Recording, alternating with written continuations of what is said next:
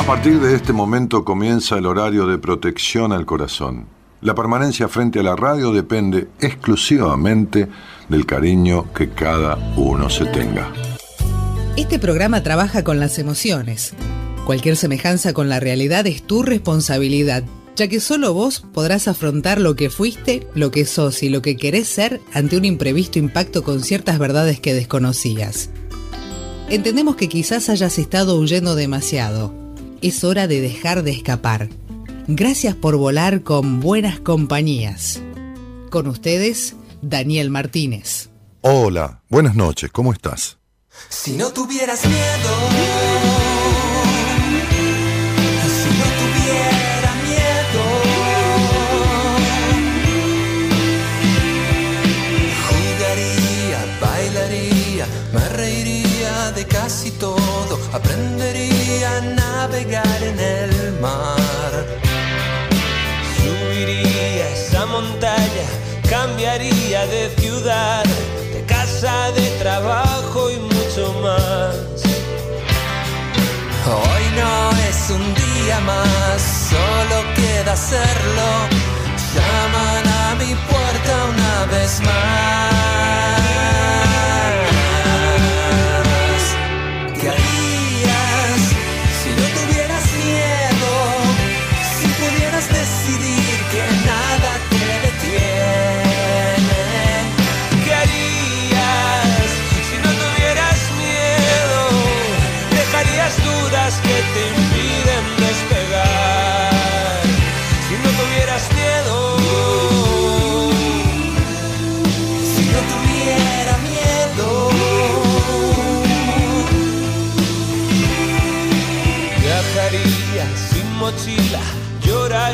Frente a vos, escucharía el silencio y nada más.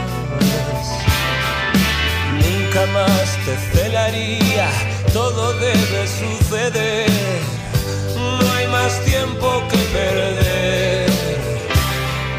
El temor al desamor y el Dios de todo aplauso ríen de mis ansias de vivir.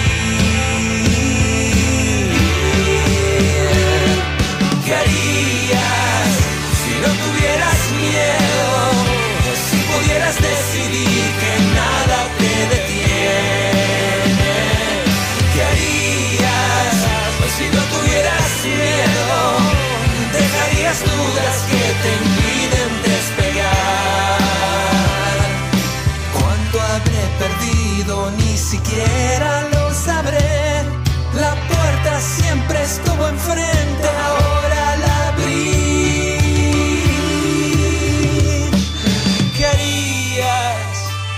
tuvieras miedo? Si pudieras decidir que nada te detiene. ¿Qué harías si no tuvieras miedo? Si pudieras decidir que nada te detiene. ¿Qué harías si no tuvieras Los ratones paranoicos. Los no, perdón, los super ratones no son los paranoicos. Abren la semana de buenas compañías con este tema que se llama Si no tuvieras miedo.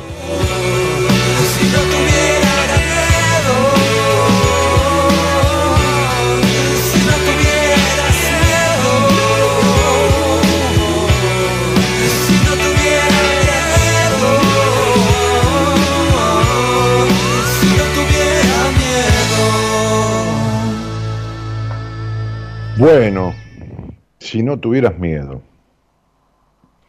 Eh, jugaría, bailaría, dice la canción, me reiría de casi todo, aprendería a navegar en el mar, subiría esa montaña, cambiaría, cambiaría de ciudad, de, de casa, de trabajo y mucho más.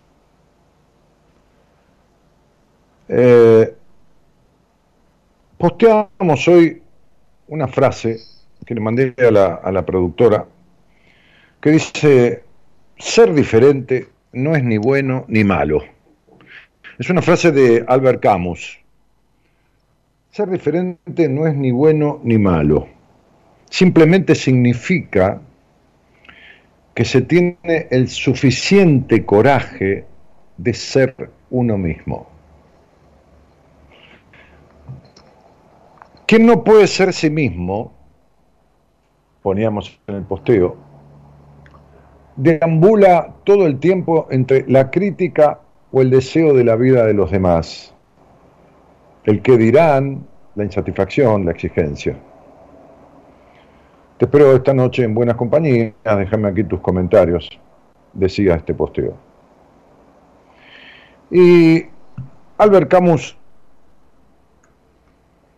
que filosofaba, que encontró su, su, camino, su pretendido camino, que tampoco es el definitivo, que tampoco es a qué viene esta vida, como si, como si uno hubiera venido a ser un álamo o una planta de durazno. Uno vino a esta vida a transitar el deseo, ser uno mismo, por supuesto, respetando el ser sí mismo de los demás, tiene que ver con... Eh, mira, el ser uno mismo, si yo te digo helado, ¿no? O sea, helado, crema helada, ice cream, helado, ¿no? ¿Qué gusto se te ocurre?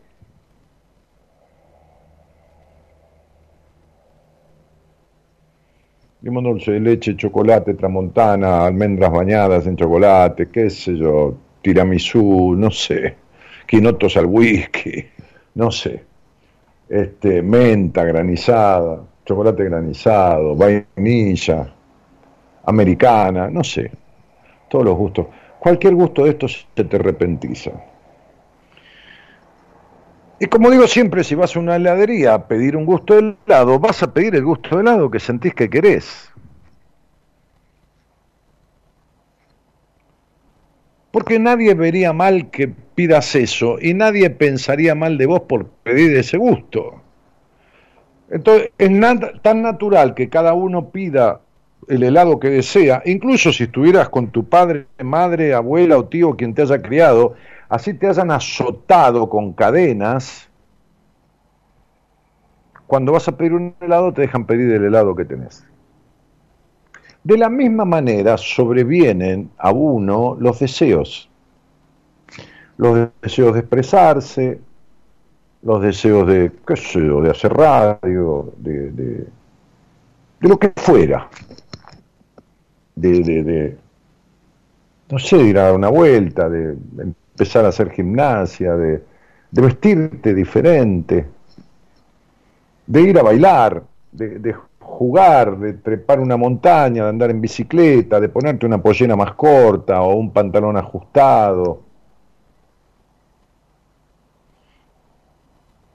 de bajar kilos, de subir kilos. todas estas cosas que, que sobrevienen, o sea, son naturales, vienen. No es que la mayoría de la gente dice no sé lo que quiero, no, es que reprime los deseos. Es que reprime los deseos.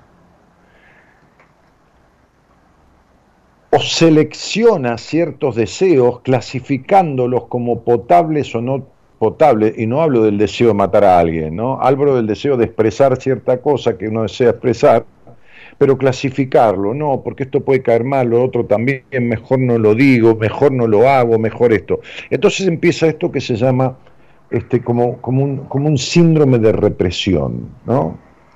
Este,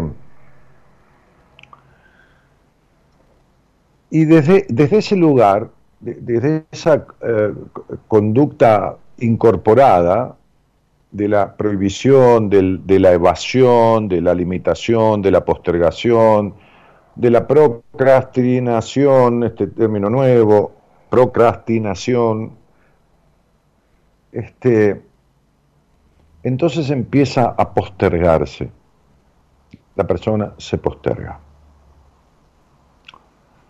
En esa postergación empieza a generar el hábito, el hábito de postergarse, que es un hábito, el hábito de dejarse de lado. ¿no? Me decía alguien, ¿por qué todo el mundo me abandona? ¿Por qué esto me abandonaron esto, lo otro me abandonaron, todo me abandona? Porque e, ella creo que era ella, sí, en, el Instagram, creo que era en el Instagram.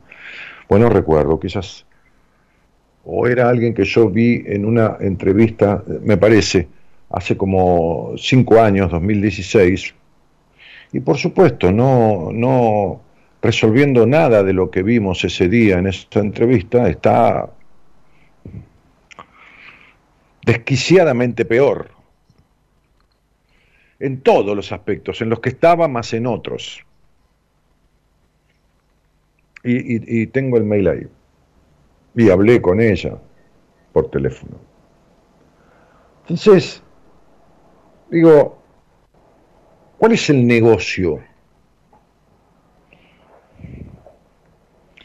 El amor es un acto de conveniencia, decía un profesor que tuve cuando estudiaba una de las materias de, de la carrera de consultor psicológico. El amor es un acto de conveniencia. Y no estamos hablando de conveniencia eh, económica, eso no es amor, eso. Podés tener en cuenta la conveniencia económica en una relación que te vas a casar con alguien, cree que sea millonario, eso es un problema tuyo, o millonaria, o qué sé yo, qué, es otra historia, ¿no? La idea es un acto de conveniencia, que el amor es un acto de conveniencia. Cuando lo describía de esta manera, cuestión que yo le doy, por lo menos yo le doy la razón, es porque el otro me conviene, viene a mí con lo que yo preciso y yo voy a él y yo le convengo, voy a él o a ella, que nunca va a ser exacto, ni va a ser perfecto, ni va a ser un encastre, el amor de la telenovela, ¿no? este, sino que va a ser una cosa a construir. Y en este construir es un construir que debe ser parejo, por eso se llama pareja.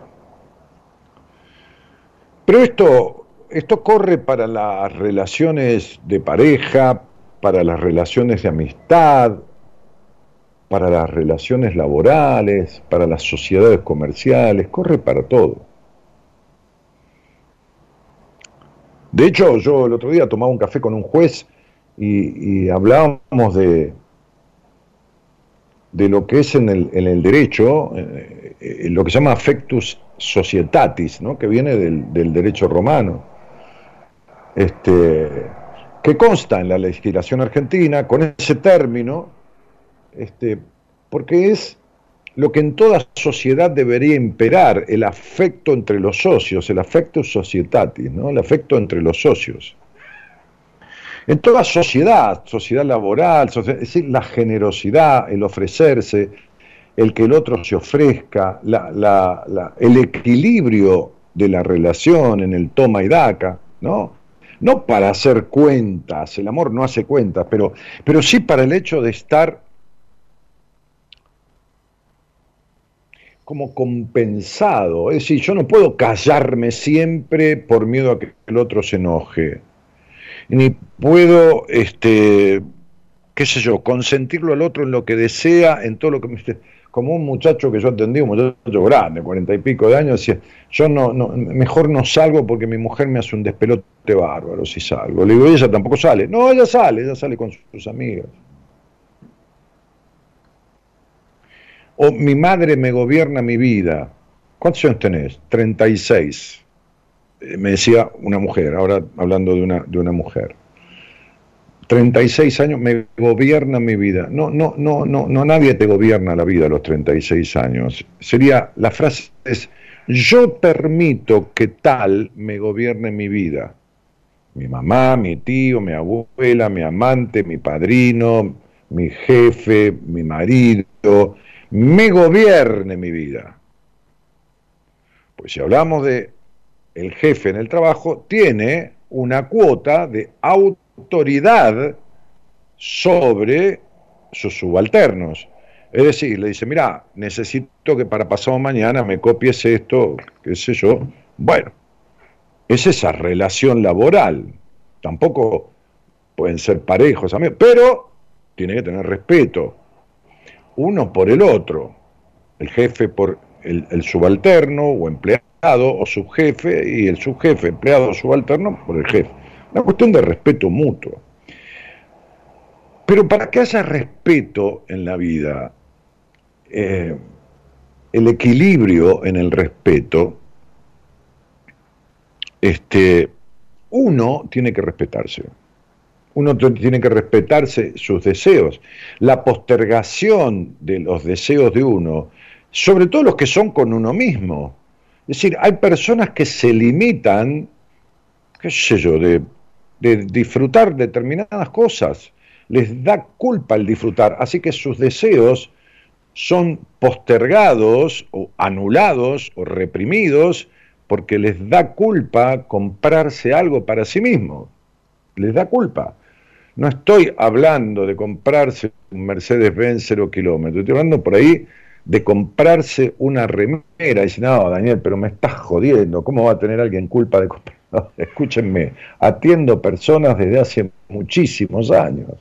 Sí, estoy hablando de la culpa por la gratificación, la culpa por trabajar, tener el dinero y no comprarse algo que a uno le gusta. O si se lo compra, queda con remordimiento.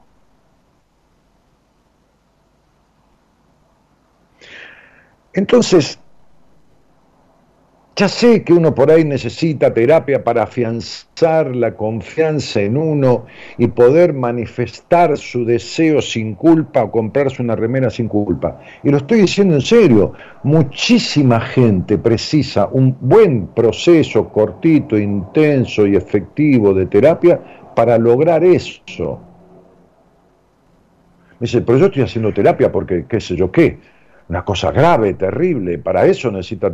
No, eh, grave y terrible es grave y terrible para quien lo que le pasa es grave y terrible. Nadie es quien para restar importancia... Hay gente que me dice... O sea, el hablar conmigo ya sabemos que es conflictivo, ya lo sabemos. Para las personas en general, la inmensa mayoría, les genera un conflicto, un conflicto de, de no conflicto un conflicto de temor, un conflicto de duda, un conflicto de, procrastinación para hablar conmigo. ¿Qué sé yo? Como si yo me comiera los chicos crudos o alguna cosa extraña, ¿no? Sí, esto tiene que ver con el terror a descubrir sus anomalías, sus falencias, pero lo peor es que este miedo a descubrir esas cosas es lo que lo hace sentir tan mal. Es lo que le hace sentir culpa por comprar una remera, por tomar un, un capuchino con un tostado o una medialuna de jamón y queso en un bar. Y dice, no, pero ¿cómo alguien va a tener culpa de eso? No, pero escúchenme una cosa. O sea, el 30% de la gente que llevo atendida, o el 40% me arriesgaría a decir, en todos estos años tiene culpa por el disfrute. Así que fíjense si les estoy hablando empíricamente, no es que, ah, una vez tuve un caso de una señora, les hablo de una señora de 62, 63 años, que tiene su dinero, su pensión, su jubilación, su esto y su lo otro. Tuve una entrevista con ella. Y en esa entrevista, como le pasa a mucha gente, no es una sola, le pasa a mucha gente, yo le expliqué claramente, con lujo de detalles y a pies juntillas, le expliqué de manera precisa y contundente, porque cuando yo no sé, digo no sé y se acabó el estofado. De manera contundente le expliqué de dónde venía todo este temor, culpa, prejuicio a disfrutar, a conservar las cosas, a el miedo a la carencia, a un montón de cosas. Y le dije, mira, vieja, le dije, no te digo vieja porque sea vieja, te digo vieja porque es una manera de decir, ¿no? Como uno le decía a la madre, che, vieja, teníamos la misma edad, ella tiene dos o tres años menos que yo. Mira, vieja, le dije, yo creo que has entendido maravillosamente, una tipa con buena capacidad intelectual, maravillosamente has comprendido, no solo entendido todo lo que te expliqué. Entonces vamos a hacer un impasse. Quédate 30, 40 días con esta explicación, léete este librito y este otro también, Y después de 40 días, si vos seguís igual, me, me, buscás por el Instagram, me buscás por el teléfono, perdón, y me decís, Dani, necesito hacer un proceso en terapia para trabajar esto. Mira, a mí me parece que no te va a hacer falta, pero yo, lejos de ser dueño de la verdad, apenas si soy inquilino, inquilino, apenas si alquilo algunas verdades que después las tengo que devolver porque ya no me sirven más, o me quedan chicas, o me quedan muy grandes, así que no soy dueño de ninguna verdad. A lo sumo de alguna mía y transitoriamente, pero menos de de los demás. Bueno, me escribió a los veintipico de días, yo le dejé el mail, me escribió a los veintipico de días, mira Dani, me dijo, me compré zapatos que no me compraba, el tipo de zapatos que quisiste comprarme siempre que no me compraba. Salí a comer esto que el otro, no me fijé en el dinero, este, me fui a merendar. Si te necesito, te llamo, pero estoy en carrera. Me dijo, le dije, te felicito, chavo, hasta luego y que te vaya bien. ¿Qué pasa? Esa mujer de sesenta y pico de años, ¿no sabía quién era? Sí sabía quién era. ¿Sabía lo que quería? Sí sabía lo que quería. Fue criada en el sacrificio, en el esfuerzo, en el no disfrute, en la madre infeliz, en el padre rígido y, sacrificado. Creció en eso. Entonces,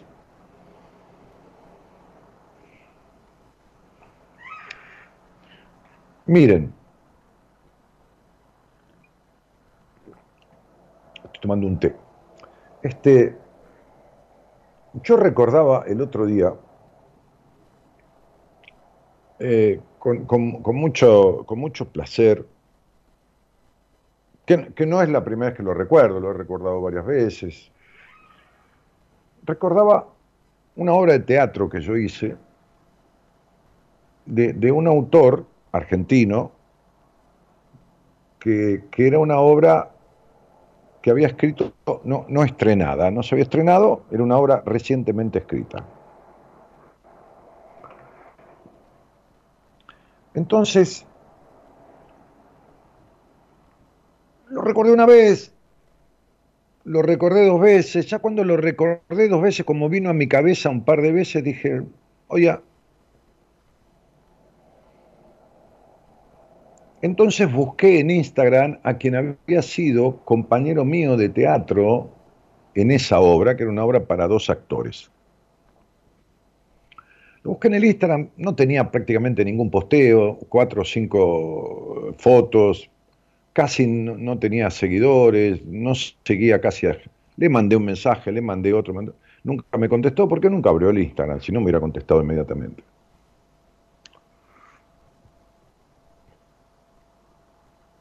Me acordé de una compañera de teatro, una tipa bárbara, que había sido parte del elenco de otra obra en la que yo actué.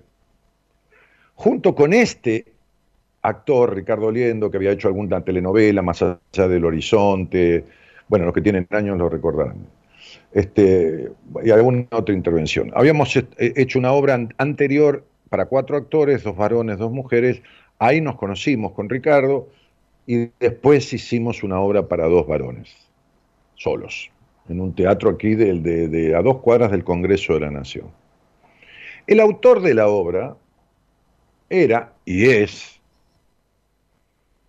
Miguel Ángel Diani. Miguel Ángel Diani escribía en su momento una, una, tira de televisión que fue exitosísima, con muchísimo rating, que se llamaba Son de 10 son de 10. No recuerdo si la escribía solo o con alguien más, pero él era autor, decía Miguel Ángel Diane. Este, bueno, a través de un director de teatro conocido nuestro, llega a las manos de este director, porque se conocía con Diane, esta obra. Que la estrenamos, él nos dio el permiso, vino el estreno, este, en el teatro Empire o Empire, Combate de los Pozos, este, este, y Bamba y Callao, al toque. En, este, no, y Riobamba. Eh, a media cuadra del, Senado de la Nación, de la parte de atrás del Congreso donde está el Senado. Entonces me acordé de esto, y me acordé, y, llamé a mis compañeros. Leonor Evelson tampoco me contestó. También tenía, porque Leonor conocía a Ricardo Lieto, habíamos hecho, eh, formado parte de un elenco anterior.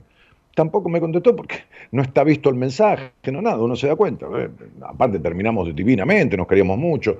Esto fue hace 20 años, ¿eh? no fue hace tres meses, fue hace 20 años. Yo dejé de hacer teatro, después empecé a hacer eh, talleres por todo el país, en diferentes lugares, provincias, después empecé con los seminarios, bueno, me dediqué a otra cosa, a los libros, todo esto. Hice el doctorado, después en psicología, bueno, todo, todo esta, toda esta vuelta. ¿Qué hice? Googleé Miguel Ángel Diane. Resulta que Miguel Ángel Diane, inesperadamente, es el presidente de Argentores, que es la Sociedad Argentina de Autores. Argentores. O sea, uno tiene que estrenar una obra de teatro, tiene que ir a registrarla allí, el estreno, bueno, todo este asunto. Llamé por teléfono hoy, después de unos días de pensar en eso.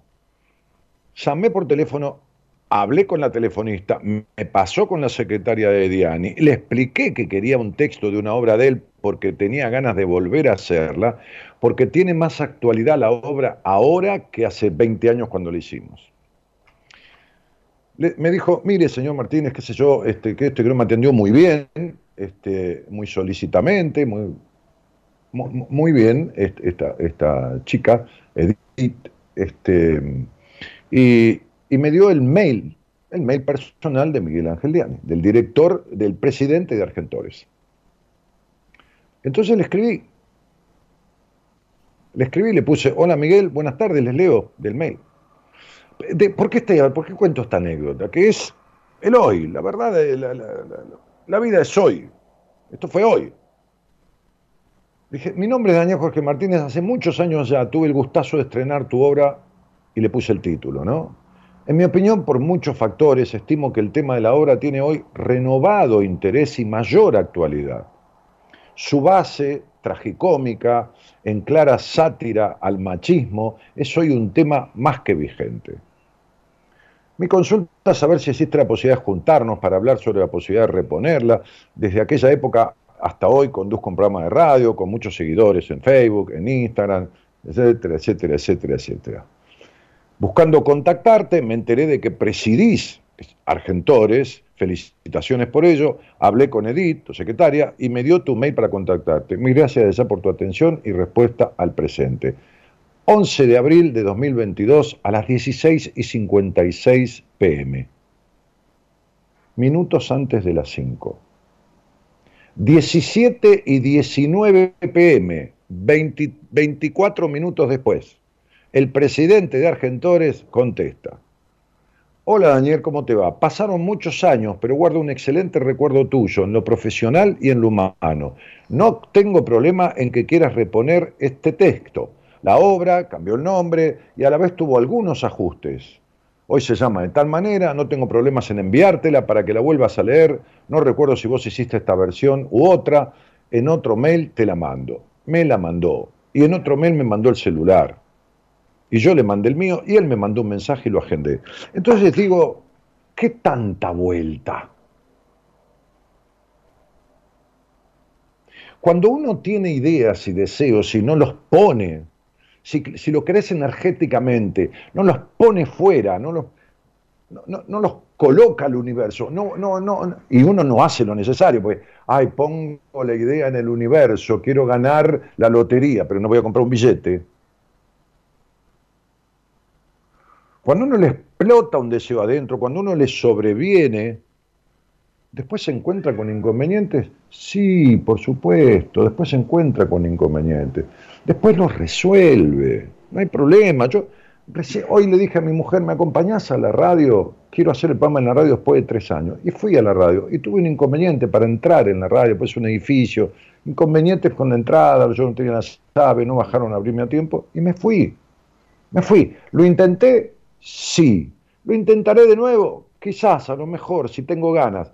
Pero lo intenté, me asaltaron las ganas después de tres años, entre la pandemia, la no pandemia y todo este despelote, de ir a la radio hoy. Y le dije a mi mujer, y mi mujer me acompañó, se vistió, se cambió, se maquilló la cara, este, y, bueno, la dejé en casa ahora de pasada. Entonces digo, ¿tuve un inconveniente? Sí, ¿lo tuve con Diani? No, no lo tuve con Diani.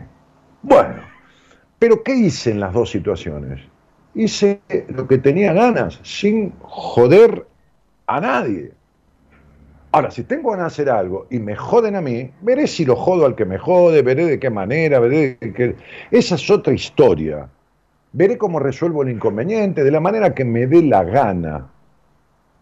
Pero cuando se hace un hábito callarse la boca, cuando se hace un hábito postergar el deseo, cuando se hace un hábito vivir con miedo, como esta canción que elegí hoy de los super ratones, si no tuvieras miedo, viajaría sin mochila, lloraría frente a, otros, escucharía el silencio, el temor al desamor y el Dios de todo aplauso ríen de mis ansias de vivir, ¿no? El temor al desamor. Y tengo miedo de salir con alguien que me abandone, que me traicione. Entonces, por lo que podría suceder, hay personas que precisan un certificado de seguridad a futuro. Como si yo dijera, y si le escribo a Diani, porque para colmo me enteré por las redes que era el presidente de Argentores, el tipo ocupa un cargo, es una, una asociación de, de, este, de, una organización este, de, que, por donde pasan todos los autores de teatro, de todo, del país. Bueno, y el tipo a mí qué me importa, este que hizo la obra de teatro, y a mí, y a mí me tiene sin cuidado. El no ya lo tengo, yo voy por el sí. ¿Cuál es el problema? Y si me dice que no, y si me dice que no sigo camino, escribo un unipersonal, me siento con mi público y lo hago, qué sé yo, no hago nada, ya veré, por ahora me saco las ganas. ¿De qué? De lo que tengo ganas. Porque así como se genera el hábito de transitar los deseos, se genera el hábito de no transitarlos. Así como se genera el hábito de expresarse, libremente, se genera el hábito de no expresarse. Así como se genera el, hábito de accionar en pos de lo que uno quiere, se genera el hábito de procrastinar. Ahora, el resultado, ah, pero el resultado, ¿y el resultado qué sé yo? He dicho mil veces que el éxito es hacer algo, que el fracaso es no hacerlo, que lo que sucede cuando uno lo hace es un buen o mal resultado. Eso es todo. ¿Por qué? Porque puede volver a hacerlo, va a jugar un partido de fútbol, lo pierde, es un mal resultado. Pero si no va, lo pierde seguro. Si no se presenta al equipo, le quitan los puntos, lo pierde, lo pierde sin jugarlo.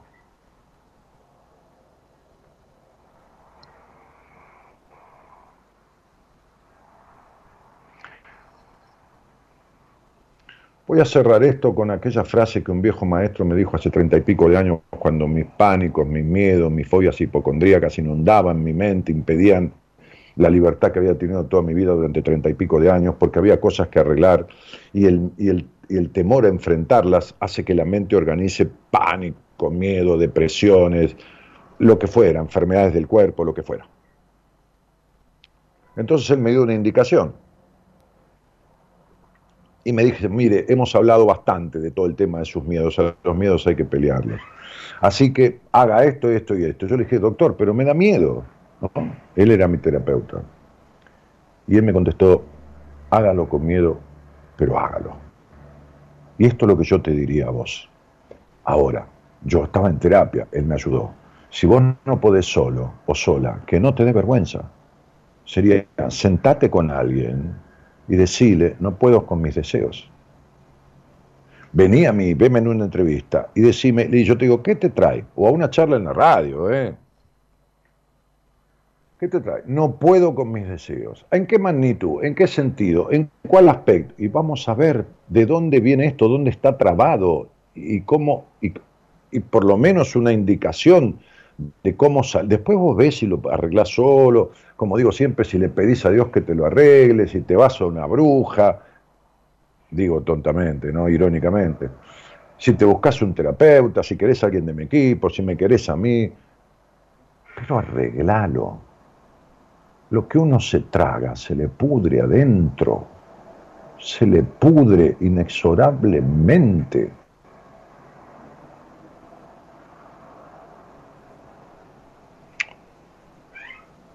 Como decía un mago, amigo mío, es creer o reventar. Reventar es complicadísimo. Mucho olor a podrido, mucho esto, mucho lo otro, en el sentido que revientes, ¿eh? Más vale creer. ¿En quién fundamentalmente? En vos. Porque vos sos el único dueño de tu verdad. Hacelo con miedo, pero hacelo. Y si no podés, no importa, se arregla. Ese miedo se resuelve, se soluciona, se diluye, se labura y se diluye. Y no hacen falta años de terapia, te lo aseguro. Buenas noches y gracias por estar.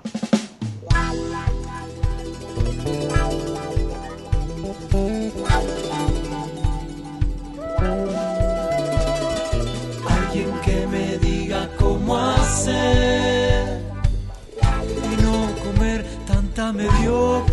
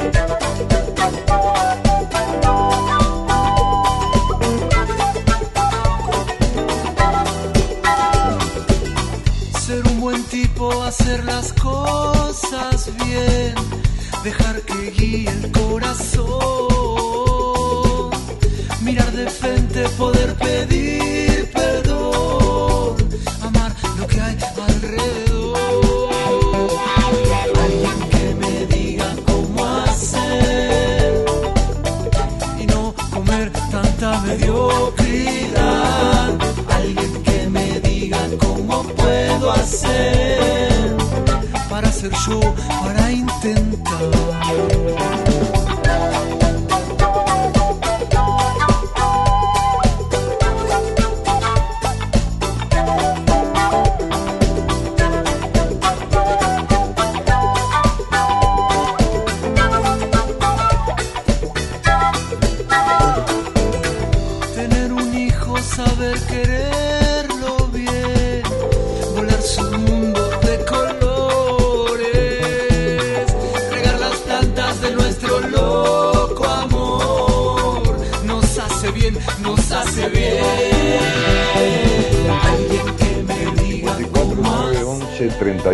31 03 6171 54 911 31 03 6171 Ahí no llames, por favor. Deja un mensaje de WhatsApp pidiéndole a la productora alguna información que precisás, este, que ella pueda brindarte, si no te va a decir dónde encontrarla, o pidiéndole hablar conmigo durante el programa, si no podemos hoy, será en el próximo. Es, está en pantalla el número, está en pantalla de la transmisión, pero como hay gente que escucha a través de AM1120, que es la radio, o de otras plataformas, este, entonces digo el número que es, bueno, Argentina, Buenos Aires, 54911, 31, 11 sería el celular, 31 03 6171. Hola, buenas noches. Hola, ¿qué tal? ¿Qué tal? ¿Cómo estás? Hola, Dani. Wendy. Sí, Bueno, sí, acá tengo tu nombre, me mandó la producción. Wendy, ¿de dónde sos? de Moreno. Bueno. ¿te, di- ¿Te dicen así? ¿Te dicen Wendy? Sí, sí, Wendy, Wen. Bueno, está bien. Este, no, porque tenés otro nombre por ahí. Te, te llamaban por otro nombre. Eh, y, y Wendy, sos de Moreno y nos conocemos cuánto hace. Y mira, tengo 28 ahora y te escucho más o menos desde los 13, 12, 13 años. Que te escuchaba mi papá y bueno, yo ahí te empecé a escuchar y, y te sigo desde, desde ahí. ¿Vive tu padre? ¿Cómo? ¿Vive tu padre? Sí, sí. Ok. Bueno, mandale un abrazo. Este, Bueno. ¿y, ¿Y con quién vivís? Eh, ahora sola, me mudé hace poco, ¿Y vivías con quién? eh, con mis papás y uno de mis hermanos, el más chico. Bueno, buenísimo. Este, ¿y qué, qué, qué- actividad o qué, qué, sé yo, qué tarea o, o de qué manera te sostenés? A lo mejor te sostienen tus padres, qué sé yo. Sí, está bien. No, no, no, trabajo en una panadería, que es con cafetería, y estudio enfermería. Mira, estudias técnica en enfermería, estudias licenciatura, De la licenciatura en la universidad. bien, en la Universidad del Estado, Sí, en la de Luján, en la de Luján. pública. ¿Y vos vivías, me dijiste, dónde, Wendy? ¿Cómo? ¿Vivías dónde, me dijiste? En Moreno. En Moreno, claro, claro, te queda ahí, sí, sí, sí, sí. Bueno, bien, bien, bien. Este, y, y cuántos años, ¿no? De, de escucharnos, no digo que siempre, por supuesto, pero... No, no, no, he cortado Eh, eh, claro, cortado, lógico. De- desde hace ya 14 años, ¿no? Bueno, mira, Sí. hoy yo hablaba con Marita y resulta que, que mm, te cuento algo, ¿estás, apurada? No, no, no, No. Y y resulta que Marita me decía que, que la editorial, porque la otra vez le pedí al editor si tenía algún ejemplar de algún libro, viste, las editoriales, así como los diarios, guardan cuando hacen una edición un ejemplar o dos, o a veces tres o cuatro, qué sé yo, viste, de archivo se llama, ¿no? Este, que yo necesitaba un libro, porque a veces me quedo sin un libro mío, ¿viste? A veces me quedo sin un libro mío.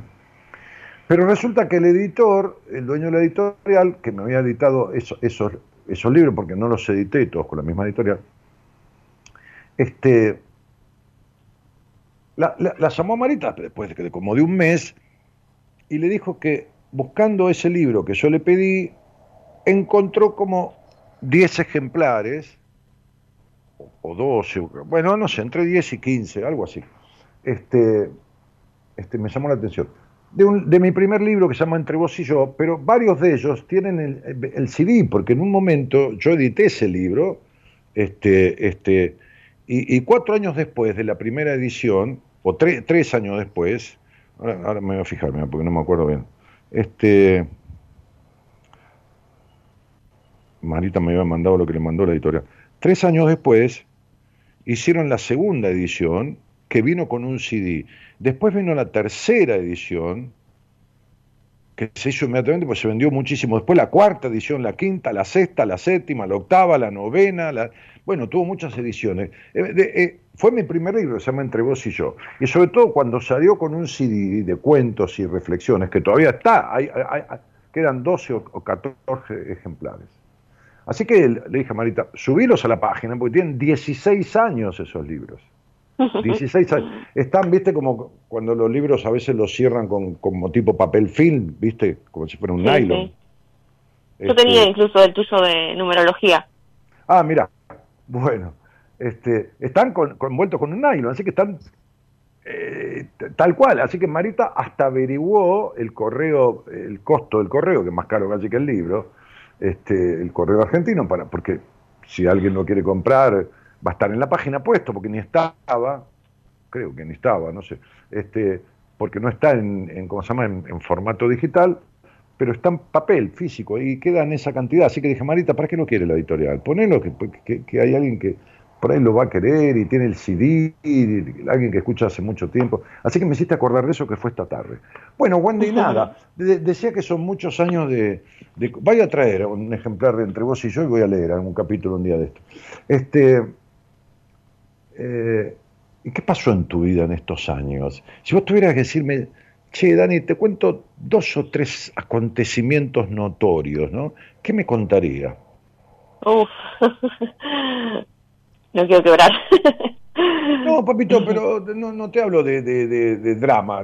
Bueno, si querés... No, hay uno que, sí, no, sí, uno que pasó hace poco, digamos, el año pasado, que creo que ya a esta altura pensé que no me iba a afectar, pero bueno, se ve que sí. Bueno, básicamente por ahí no era ese el punto al que quería ir, pero bueno, ya que me preguntas, No, después vemos lo otro. Eh, tengo tiempo. Bueno. Eh... A ver, pará. ¿No querés hablarme de esto que te pregunté? Hablemos de lo otro, ¿eh? No te sientas obligada. Sí, pasa que es largo y no sé cómo, cómo contarlo. Eh, tuve una relación muy complicada, eh, quedé embarazada. Sí. Eh, ¿Y, no, lo tuvimos? Entre medio ¿Cómo? ¿No lo tuvimos? No, no, no, no. Entre medio de manipulación por la otra parte y yo que no sabía medio qué hacer, mm. decidí que no. Fue muy duro y es como que ahora me está afectando un montón. A ver, espera un poco, espera, no me cortes.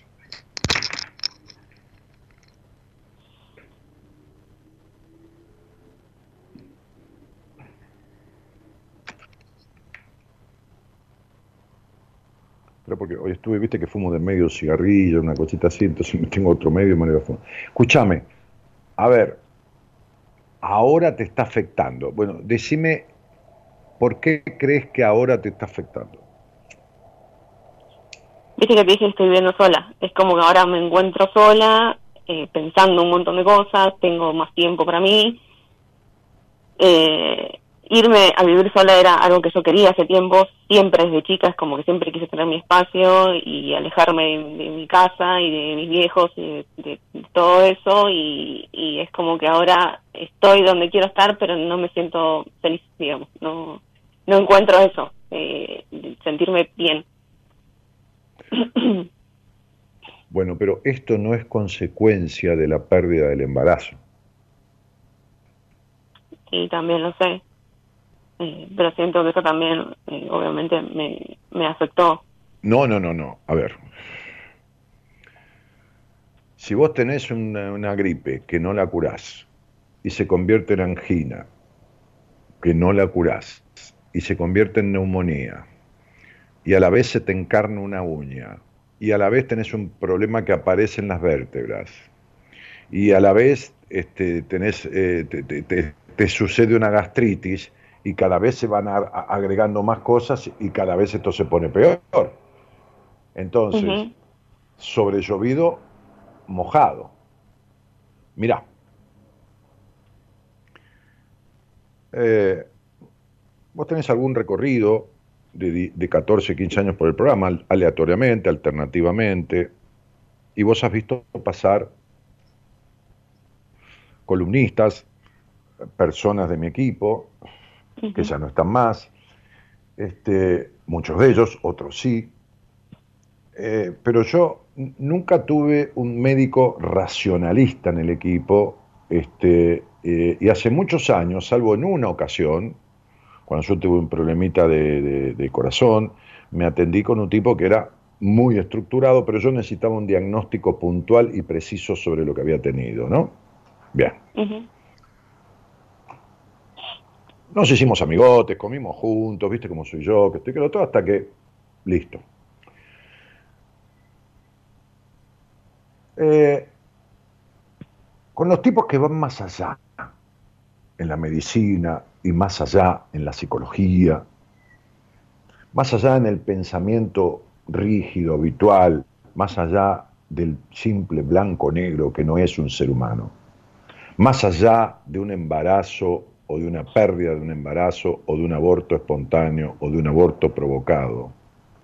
Siempre con esos tipos profesionales de la medicina, de, entender el alma del paciente en conjunción con el cuerpo y las actitudes y todo lo demás, siempre dijimos, siempre dijimos, siempre coincidimos, y mira que hay tipos como, como qué yo, Fernando Basílico, que es mi médico, que, no tengo añares de conocerlo, siempre me encuentro con ese tipo de gente.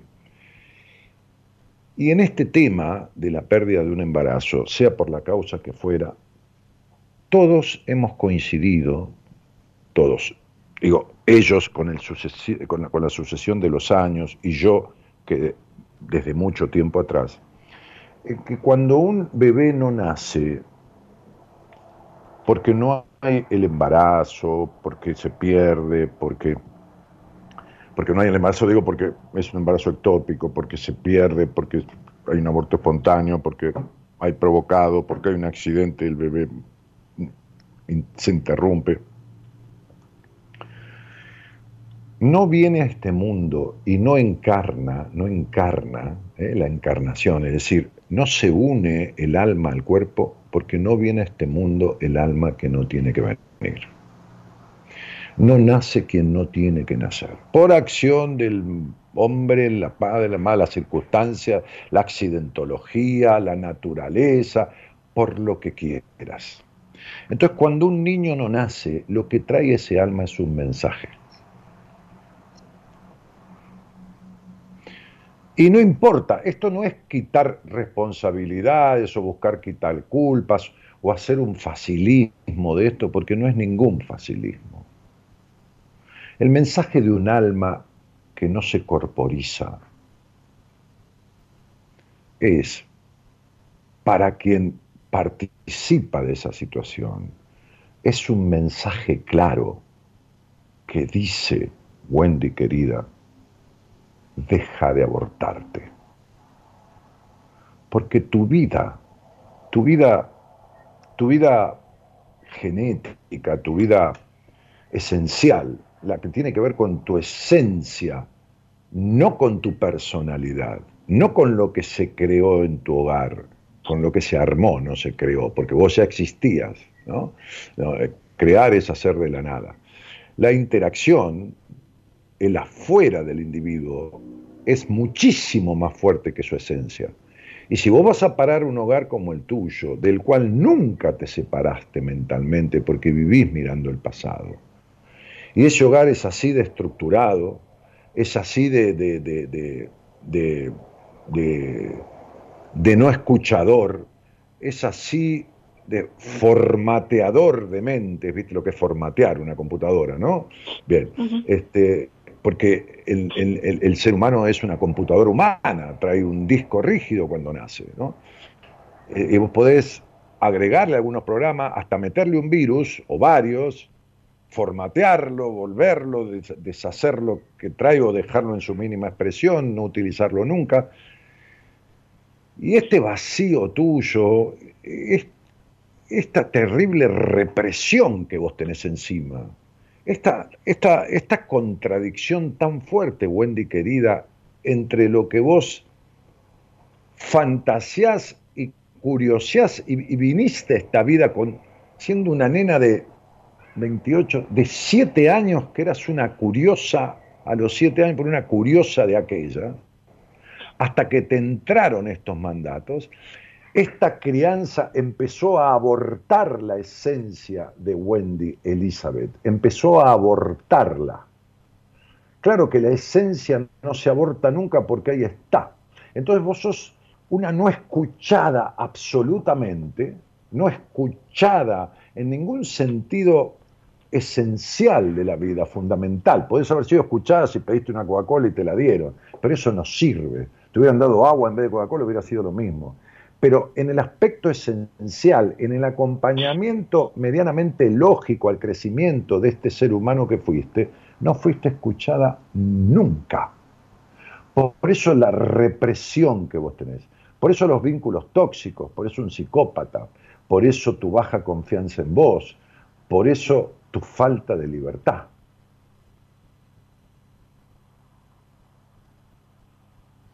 Entonces, cuando una persona vive en un encierro de sí mismo, en un encierro de sus libertades, en una cuando uno es el carcelero de su vida, cuando uno se constituye en gran parte de su madre y gran parte de su padre, entonces uno no sabe quién es, porque solo es lo que los demás quisieron que fueras.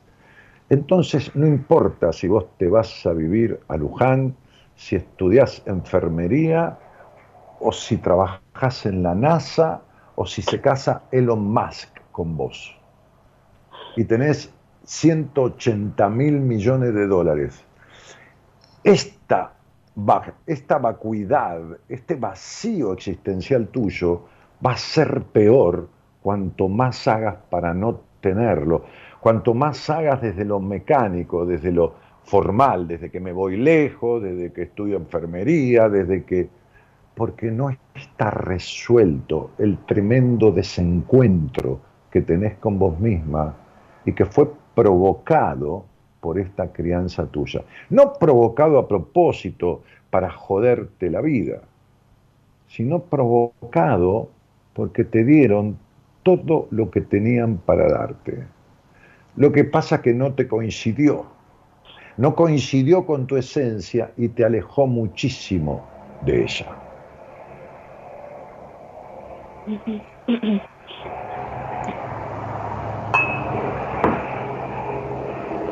¿Qué te traía a mí, Wendy?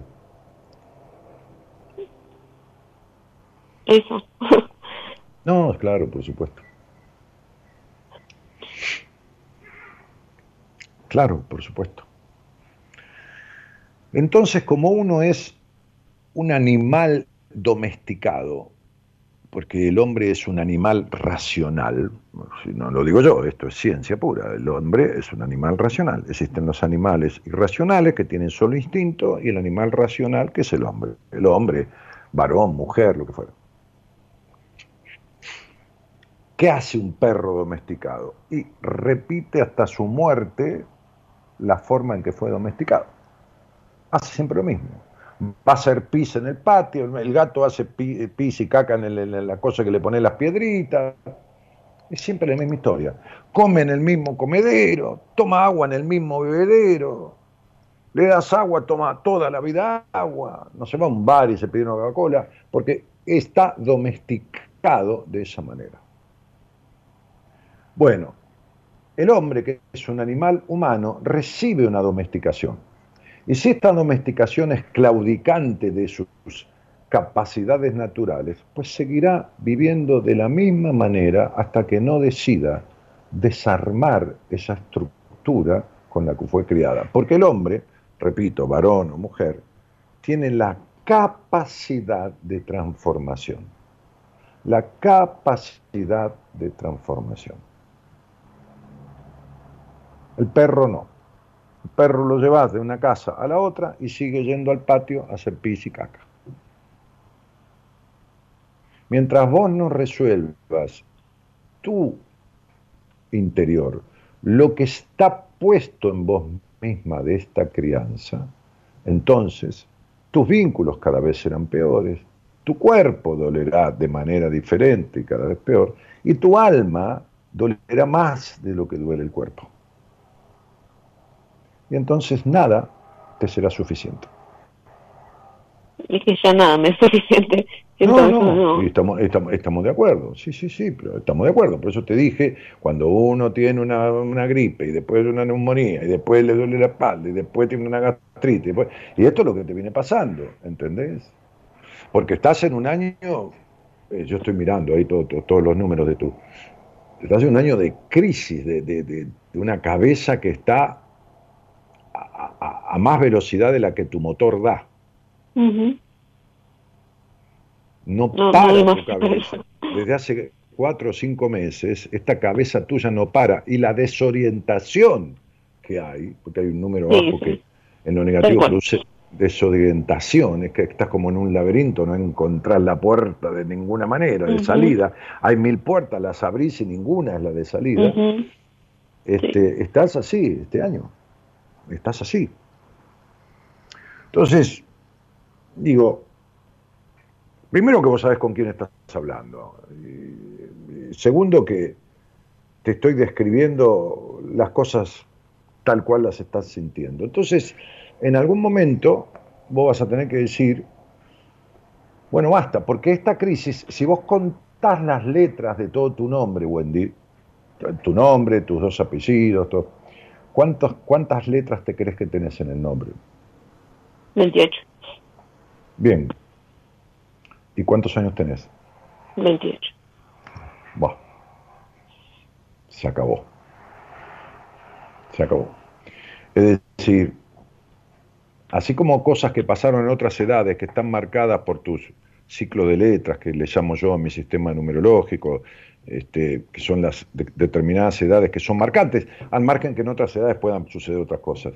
Este, acá tenés este ciclo completo de tus letras en los 28 años, que están junto con una etapa y con un año personal y con un dígito de edad que producen esta, esta, esta, esta crisis existencial, esta catombe, que bienvenida sea, porque estás más perdida que nunca, y como decía mi amigo este, este, este, este, eh, Naroski, José Naroski, solo cuando me perdí pude encontrarme en uno de sus miles de aforismos, ¿no? Solo cuando me perdí pude encontrarme. Bienvenido sea esta sensación de, que se te mueve el piso como si no, ya no tuvieras equilibrio para estar parada, en el sentido mm. emocional y todo lo demás, este, este, porque es la única manera en que vos vas a buscar quitar lo que no te sirve, quedarte con lo que te sirvió de tu crianza y, y agregar lo que faltó, potenciando las capacidades que trajiste a esta vida que están en su mínima expresión. Mm. Este, mira, Wendy, eh, puede que hayas salido con muchos chicos y después con algún hombre y después con... Eh, nunca tuviste un vínculo sano y nunca pudiste confiar en ninguno. No, no. Bien. Entonces, nadie nace desconfiado, nadie nace reprimido, nadie nace con todas estas cosas que a vos te aquejan. Yo diría que estás en un, punto de inflexión que deberías aprovechar porque estás en una zona gris de no volver atrás y de tampoco poder ir adelante. Estás, como yo suelo decir, en la aduana, en, la frontera del pasado y del presente y del, futuro, pero en un presente gris que no podés ni volver para atrás ni avanzar. Entonces deberías hacer algo para poder salirte de esta situación incierta.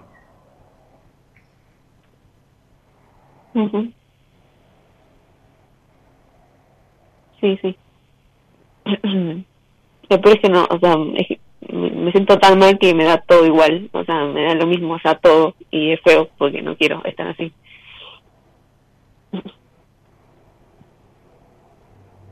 Sí. Sí. Sí, mira, este, la verdad que este, no, no, no me suena extraño, primero porque te estoy escuchando, después porque estoy viendo ahí en tu en tu, digamos, en tu estudio numerológico, y tercero porque, eh, Wendy, esto lo tengo tan escuchado en tantos años, de tantos pacientes, que sé de qué se trata.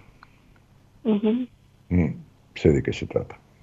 Este, y sé el tipo de sufrimiento mental que trae, este, que es eh, tremendo, insostenible, tanto que lleva a pensar en mejor me muero, este, mm, mejor me mato, mejor todo eso.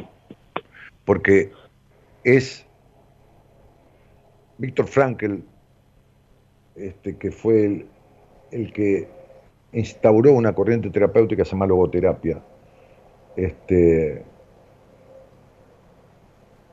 escribió un libro muy lindo.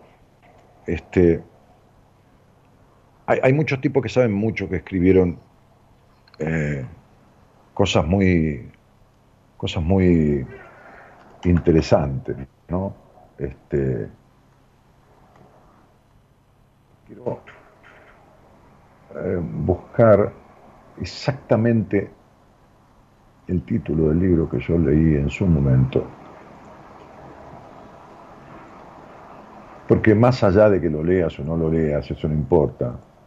Es un poco... Eh, a ver.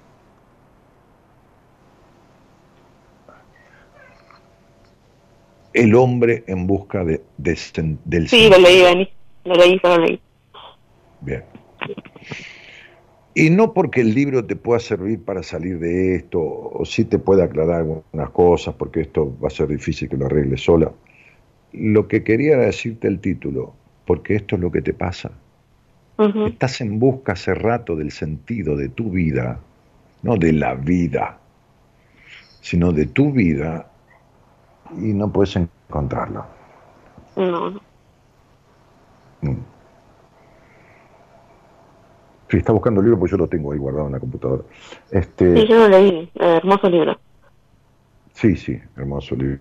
Sí, como, como, como Carl Rogers, eh, quien, quien diseñó la carrera de counselor, de consultor psicológico, fue la primera carrera que yo estudié, tiene varios libros, pero el único que a mí me, me, me, me resonó mucho fue el proceso de convertirse en persona. Este, yo creo que como vos tuviste que arreglarte mucho sola con todo en tu infancia, eh, en muchas cosas, eh, muchas veces sin darte cuenta, este, tenés que dejar de querer arreglarte sola con todo, porque yo te aseguro, Wendy, este, por lo menos esta es mi verdad, que no vas a poder. Que los libros te van a mostrar dónde hay un problema, cuál es el conflicto, pero no vas a poder resolverlo sola, no vas a poder resolverlo leyendo libros. Vas a poder informarte, vas a poder informarte de qué se trata tu, tu amigdalitis, qué sé yo, tenés una inflamación de las amígdalas, no sé, o una gastritis, o tu problema de cuarta y quinta lumbar, pero que no vas a poder resolverlo. ¿Entendés? Sí, tenés que darte por vencida y entender que los logros casi no existen en soledad, menos los logros que se corresponden con obtener algo de lo cual uno no tiene ni idea de cómo obtenerlo. Mm, Entonces yo te deseo éxito porque lo vas a tener si haces lo que hay que hacer o te deseo suerte si no lo haces, aunque la suerte para estas cosas no corre. No es una cuestión de suerte.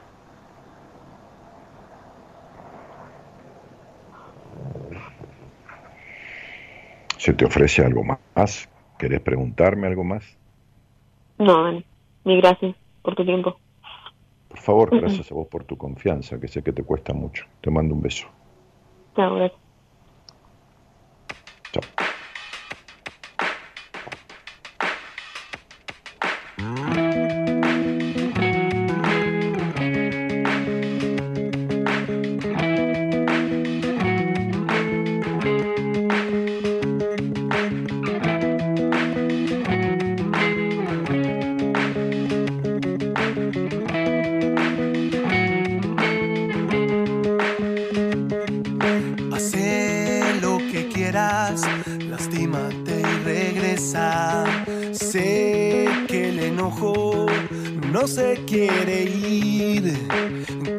tu piel para no sentirlo, lo enterraste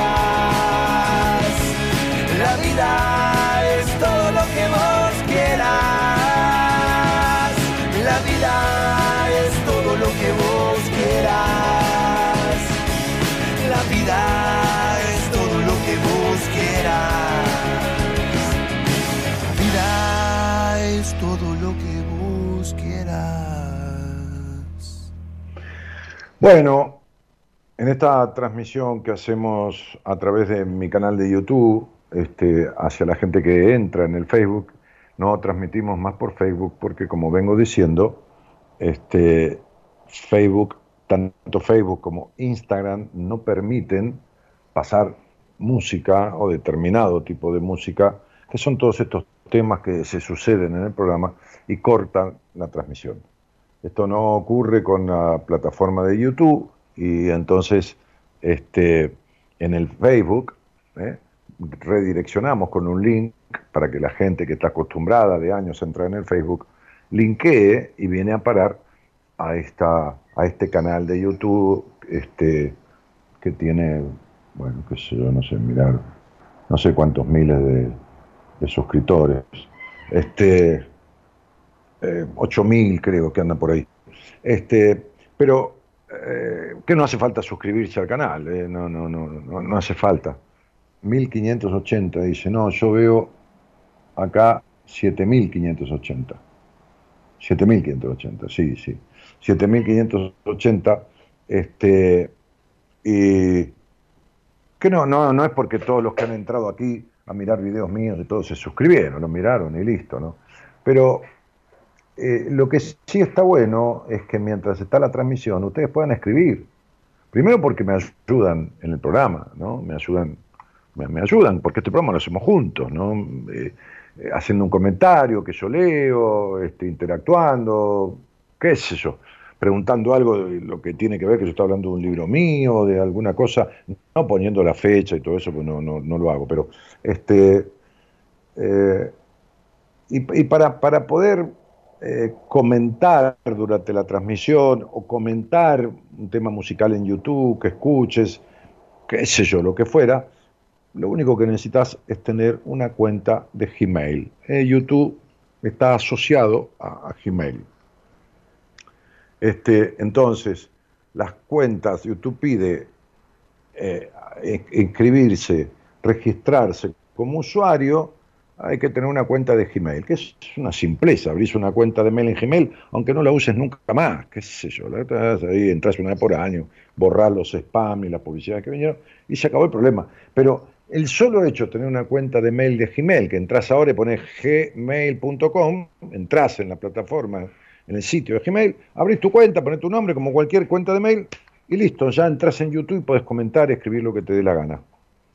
Así que, para eso, para, poder comentar durante mi programa, o para comentar lo que quieras, que YouTube es una plataforma muy usada, este, una red muy usada, este, este, está bueno que, que, te, que te registres en YouTube. Solo hace falta abrir una cuenta de mail en Gmail. Después, si querés, no lo usa nunca más. Bueno, muy bien. Entonces, a ver, por ejemplo, Este, Ángela Coronel, dice buenas noches Daniel, buen comienzo de semana. Bueno, igualmente, igualmente. Sonilogía, dice Sonilogía. Hola, mi querido, soy Sony de Tucumán. Ah, mira, se puso Sonilogía. En YouTube mi canal se llama Sonilogía. Ah, ahí está. Es una excelente reikista de Tucumán, ingeniera ella, ingeniera, qué cosa, ¿no? Los ingenieros son más bien estructurados. Pero bueno, ella tuvo esa etapa en la vida, todos tenemos etapas de otra cosa y vamos pudiendo transformarnos. Ha sido paciente mía, Sony, este, es una excelentísima reikista con una capacidad que va más allá de lo habitual del Reiki. Me ha ayudado con alguna paciente mía este, de Tucumán, muchísimo me ha ayudado. Este, y creo que estaba, no, creo no, estaba estudiando la carrera de consultoría psicológica, no sé si no la terminó ya. Bah, en fin, saludos, querida. Este, Natalie Montero dice, hola, eh, Gavita Zapata dice, buenas noches, Dani, saludos desde Posadas Misiones. Eh, Néstor Campari, Campari, será Campa, hola, ¿podrían pasarme el contacto de Enrique Audine? Gracias, buenas noches. Bueno, seguramente la productora te lo va a pasar, Néstor, o ya te lo ha pasado, este, cuando leyó tu, tu post. Gabriela G. dice, buenas noches, Daniel Martínez, saludo desde Gleu. Ah, sí, Gleu, provincia de Buenos Aires. Conozco, fui un día ahí a una biblioteca de Gleu a dar una charla, o hicimos un taller, no recuerdo bien. Este, eh, Martín dice, buenas noches, Daniel. Carolina Martínez dice, buenas noches, Dani, te estoy escuchando desde Santiago del Estero. Estela dice, buenas noches. Beatriz Hernández saluda también a mí, al equipo y desea buena semana. Natalie dice, Dani, buenas noches, saludame por mi cumple, fue ayer, pero siempre quise que me saludes. Bueno, Natalie, feliz cumpleaños, que tengas un buen año, un gran año. Además, hoy cumplís años de vuelta. Eso, ¿eh? Suponete que tenés 30, hoy tenés 30 y un día. Viste, cada día es como una vida, ¿no? Cada, cada, día es un día más de vida, que no es poco, ¿viste? Festejar los años, sí, tampoco vamos a hacer una fiesta todos los días del año, ¿viste? Pero, por lo menos, qué sé yo, darse cuenta, ¿no? Ayer me decía una amiga, Dani, mira, porque yo, ah, le, ella quería un departamento eh, chiquito por acá, por, por mi barrio, ¿no? Este, es, una, es una mujer, conocemos con mi mujer a ella, a su marido, este, que se dedica al rubro inmobiliario en, en, la zona oeste de Gran Buenos Aires. Y quería un departamento este, por acá, por, por, por donde yo vivo, y le mandé un, un, aviso que salió de algo que estaba muy, muy adecuado, muy en buen precio, muy bueno.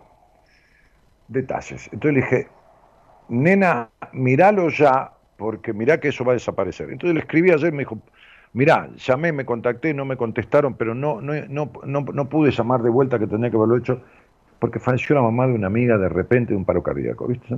Sí, bueno. Poné en, Google la, las muertes este, súbitas que hay por día en el mundo, poné, y te vas a dar cuenta que estás de regalo acá. Vos, yo y todo lo que estamos escuchando. Estamos de regalo, ¿eh? O sea, la vida es un, es un regalo, un obsequio. O sea, justamente un presente, que es el sinónimo de obsequio, de regalo. Y, el presente es justamente lo único que hay. Como digo siempre, sí, podemos guardar unos mangos para pagar la luz a fin de mes, ¿viste? para pagar qué sé yo qué, para, para cargar nafta al auto, o no sé, o, o, ir al supermercado. Podés prever algo, pero después no podés prever más nada. ¿no? Olvídate. Este, Nicolás Durán dice, saludos Daniel desde Francisco, ah, Francisco Álvarez, zona oeste, un monstruo, Dani, como siempre, dice. Mónica Cabero dice, hola Daniel, buenas noches, hermoso libro entre vos y yo. Ah, yo justo hablaba entre vos y yo. Tengo el CD, ah, se ve que ya lo compró hace mil años el libro. Es un placer escucharlo, cariño, gracias a vos por estar. Bueno, acaban de subir a la página esos libros en papel que quedan, que encontró la editorial de Entre Vos y Yo. Algunos tienen CD. Este, miren, es un libro tan viejo y tan querido mío que En realidad los libros son como, como, como hijos, hijos este, este, literarios que uno va pariendo, ¿no? Este, porque llevan su tiempo, un tiempo de parición, ¿no? Son poquitos los que quedan. Entonces, si alguien lo quiere, por ahí cuando habla con Marita, este, yo se los puedo dedicar. Porque, porque es un libro muy querido mío, fue mi primer libro, ¿no? Y encima con un CD de cuentos y reflexiones, ¿no? Entonces que, que, le llegue por correo dedicado, con el nombre, por ahí le pongo alguna cosita que se me ocurre, en base al nombre, y se lo firmo. Este, porque, viste, el mundo cambia tanto, ¿no? Yo recuerdo que tenía un día, cuando de esas idas a Mar del Plata, que me llevaba mi tía y yo la acompañaba, yo era un chiquitín de 12, 13 años, mi tía se iba al casino y yo me iba a Sacoa, que hoy existe todavía, ¿no?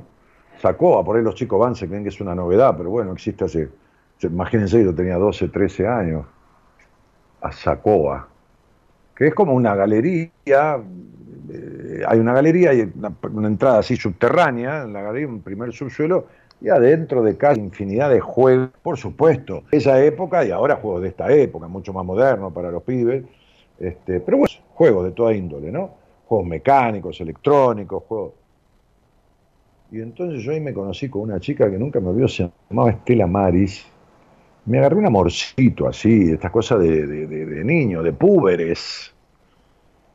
Y entonces ella vivía eh, en una localidad a mitad de camino, un poco más de mitad de camino de acá Mar de Plata, este, como unos 300 kilómetros.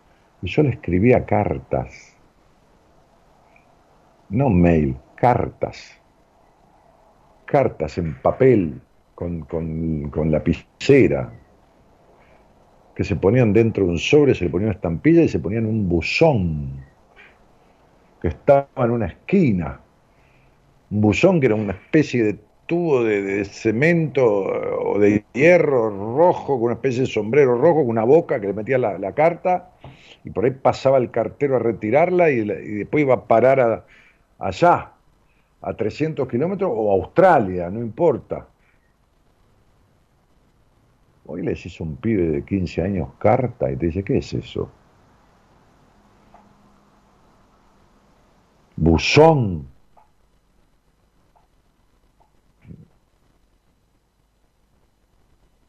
Entonces hay, hay, cosas que, no, no es que eran mejores ni peores, digo, pero este, por eso digo que ese libro es un libro muy, muy, muy querido mío, porque tuvo que ver con, una circunstancia, ¿no? que yo la, he, la he contado.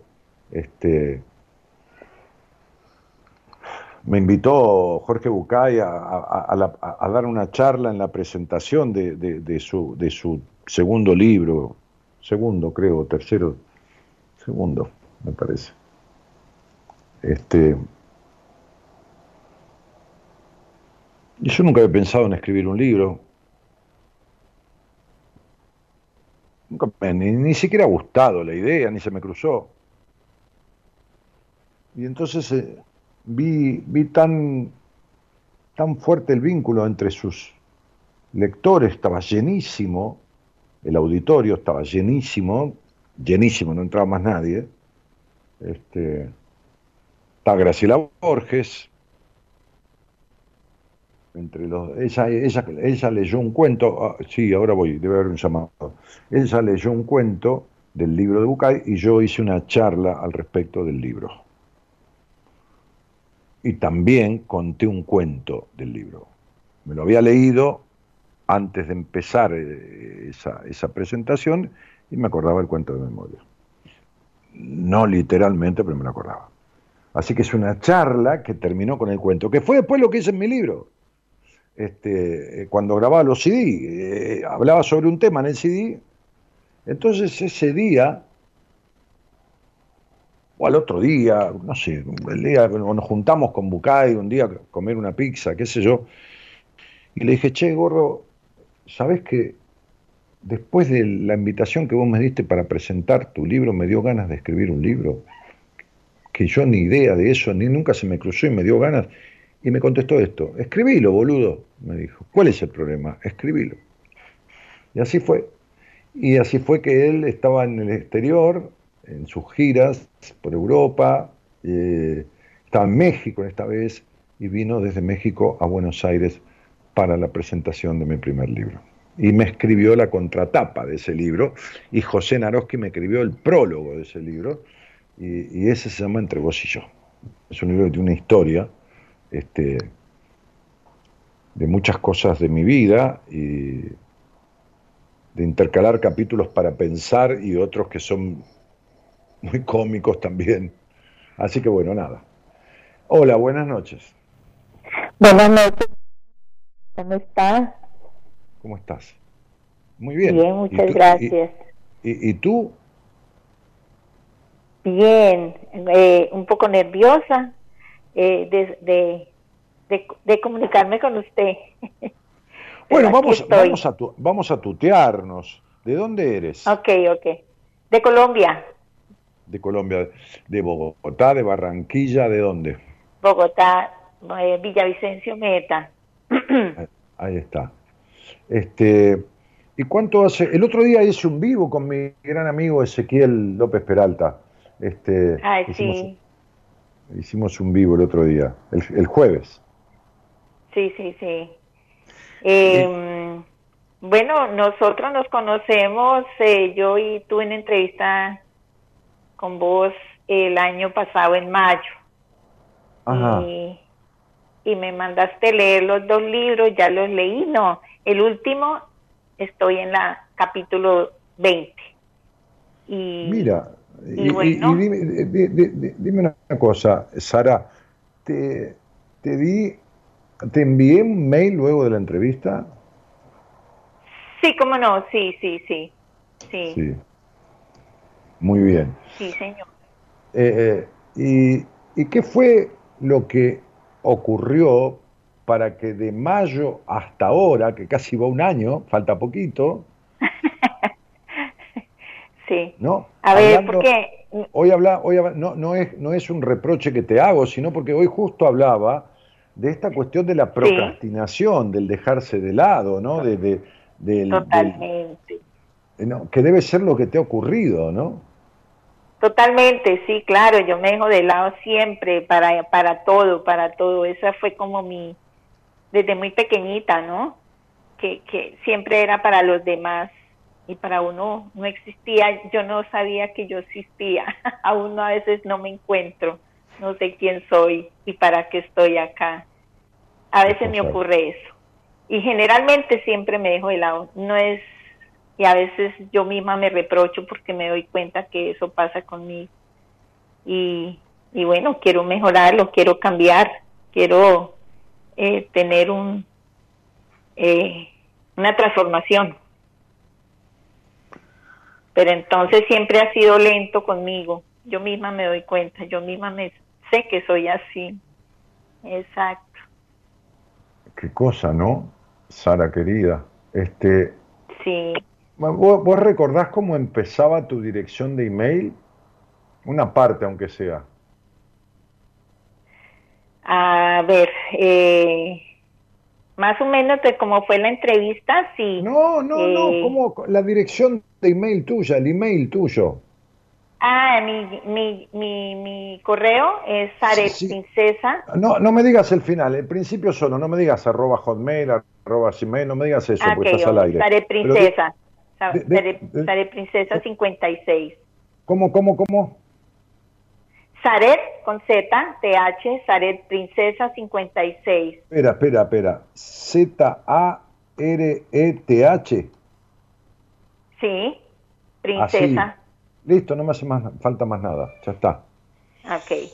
Mira, ¿vos recordás lo que yo puse en tu email? Porque yo después de la entrevista, cuando la paciente o el paciente, porque en algunos casos con algún muchacho, algún varón, algún hombre también hago un primer trabajo, una primera tarea por ahí de 20, 30, 40 días, muy incisiva, muy fuerte, muy reveladora, y después lo pongo en manos de alguien de mi equipo. Pero cuando yo mando un mail, ya sea para una mujer, para un hombre, yo suelo poner un resumen de ese mail porque siempre tengo espera, tiempo de espera para poder atender a esa persona. Y cuando esa persona me escribe, por ahí a los 20 días al mes, o mucha gente que procrastina como vos. Hoy me escribió, no, la semana pasada me escribió una chica que en el 2016 tuvo una entrevista conmigo. Este, y, yo escribo en ese mail que mando, porque aunque sean 30 días que, que yo le hago esperar para atenderlo, en esos 30 días yo ya vi 20, 30 personas diferentes y hablé con 10, 15, 20 personas en la radio y contesté decenas de mensajes o centenas de mensajes en Instagram y ya no me acuerdo más lo que hablamos en la entrevista. Entonces yo te puse un detalle en la entrevista. ¿Vos lo leíste ese mail? Sí, claro que sí. Eh, el detalle puntual que me acuerdo. Sí, sí, sí pero no, no, no, no, no, no, no, digas detalles, no digas pormenores, pero yo puse, esto sí que podemos decirlo, ¿no? Este, sí, sí, claro. Este, este principio nada más. Yo puse en el principio, en esa casa, Sara era la cenicienta. Totalmente, sí, señor. Sí, sí, sí. De ahí en más, dejemos, porque hay detalles íntimos y todo, y todo esto. Pero sí puse tu hipotiroidismo, que, lo, que te dije, que raro no tenés un hipotiroidismo, te dije en la entrevista, porque me voy recordando, el vacío es la tremenda caída del cabello. Este, bueno, puse en principio podría ser una paciente para mí, y te hice leer un par de libros míos. Sí. En este caso, a otra persona le voy a leer por ahí otro libro mío o otro libro de otro. ¿Por qué? Y porque entre lo que hablamos en la entrevista y esos libros, la persona llega más, más clara, más entendiendo lo que le pasa, más comprendiendo, y esto ahorra tiempo de terapia y facilita el trabajo en terapia. Ahora, ¿qué sucede? Que así como tú vas al médico con, una, un resfrío fuerte o una, una angina y te da un antibiótico y te dice tómalo una vez cada ocho horas o una vez cada doce horas, es importante que esos libros sean leídos con continuidad. Porque si yo te pregunto qué decía el primero o el segundo capítulo del libro que leíste, vos ni te vas a acordar.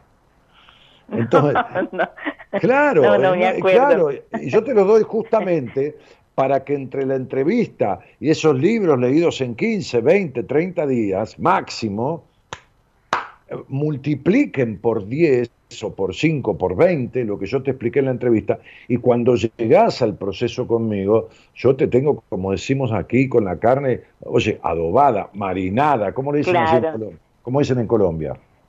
Adobada, sí, adobada. ahí está. Eh, marinada también. claro. Entonces, ya estás entre la entrevista, ya estás en clima, ya estás compenetrada, ya te, como, como, como cuando uno marina o adoba una carne y, bueno, le pone determinados condimentos y, toma el gusto de todo eso, ¿no? Eh, toma el sabor a eso. Bueno, es para que el paciente tome el sabor eh, y, sea continente, contenga este, mucha información que le va a servir de base del proceso en terapia conmigo. ¿Y esto qué hace? Y esto acorta el proceso de terapia, ahorra dinero, porque es más barato dos libros que, que, un mes de terapia, este, y todo lo más. Pero mi cielo querida, ¿por qué tanto tiempo? No, no te estoy reprochando, pero digo, qué cosa, ¿no? Siempre, siempre postergo, postergo todo lo mío, siempre. y, y ya me dije, no, ya tengo que hacerlo porque he estado muy interesada, eh, eh, siempre he estado interesada desde que supe que hacía seminarios y ahorita con, con lo que dice el seminario, entonces dije, voy a ver si todavía o si ya puedo asistir al seminario, me encantaría mucho. Entonces, si no, pues usted dirá si me tengo que postergarlo. No, no, mi amor, espera un poquito. Yo no estoy haciendo seminarios todavía he guardado en, el lugar, en el lugar donde lo hacíamos, porque recién acaban de reabrir, he reservado dos fechas para octubre y diciembre de este año para, para que hagamos este, en lo posible, si esta situación de pandemia sigue cediendo y no hay peligros, este, entonces vamos a hacer un seminario en octubre y uno en diciembre. Y desde ya que el seminario, yo voy a ser como soy siempre, honesto conmigo, más que contigo. A mí me importa la honestidad conmigo. Que al otro le puede resultar favorable o no, pero soy honesto conmigo. Entonces, yo te voy a decir esto con todo cariño.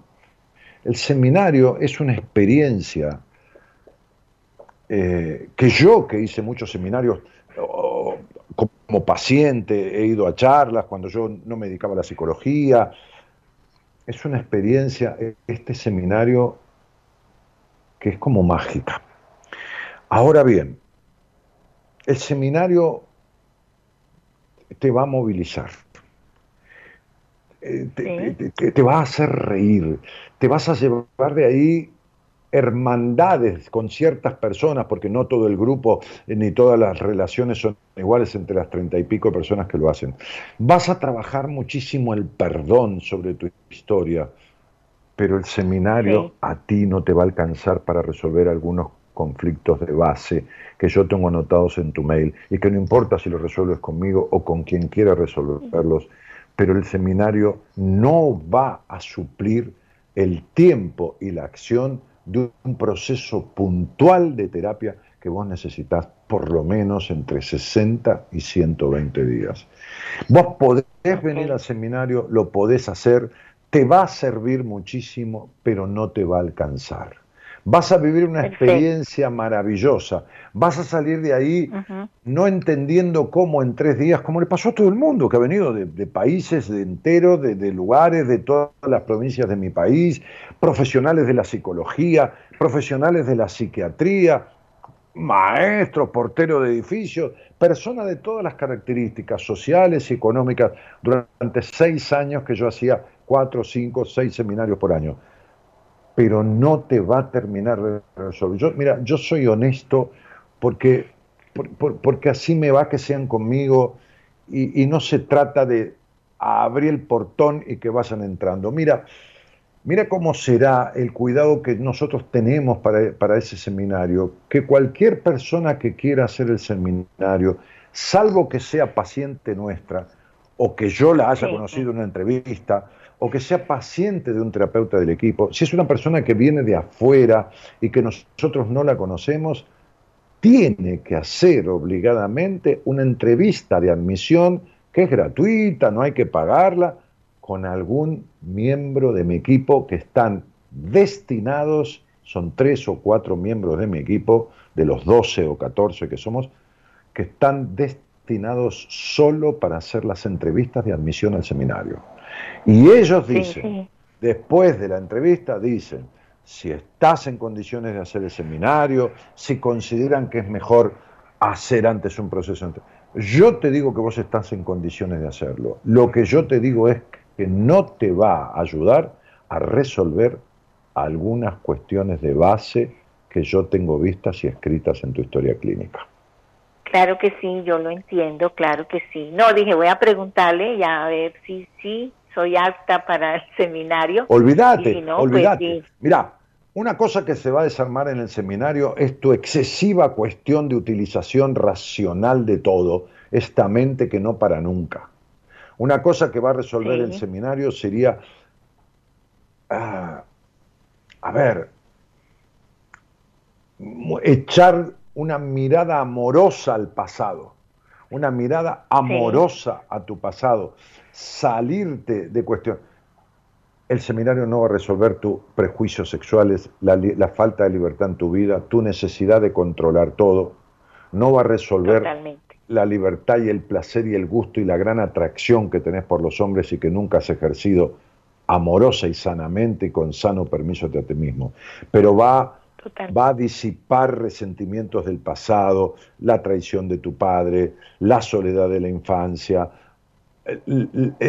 la dificultad en vincularte desde, desde, lo, desde lo espontáneo y lo natural, porque te vas a. Eso es seguro. tan seguro que si no sucede, le digo Marita en el momento que te devuelva el dinero. Pero, y no es por nada, porque el día que yo diga abrimos la inscripción del seminario, y suponte que yo lo dijera en un programa hoy, en este programa Y a Marita mañana, hoy lo publico en Instagram, le llegan entre 300 y 500 solicitudes. ¿Por qué?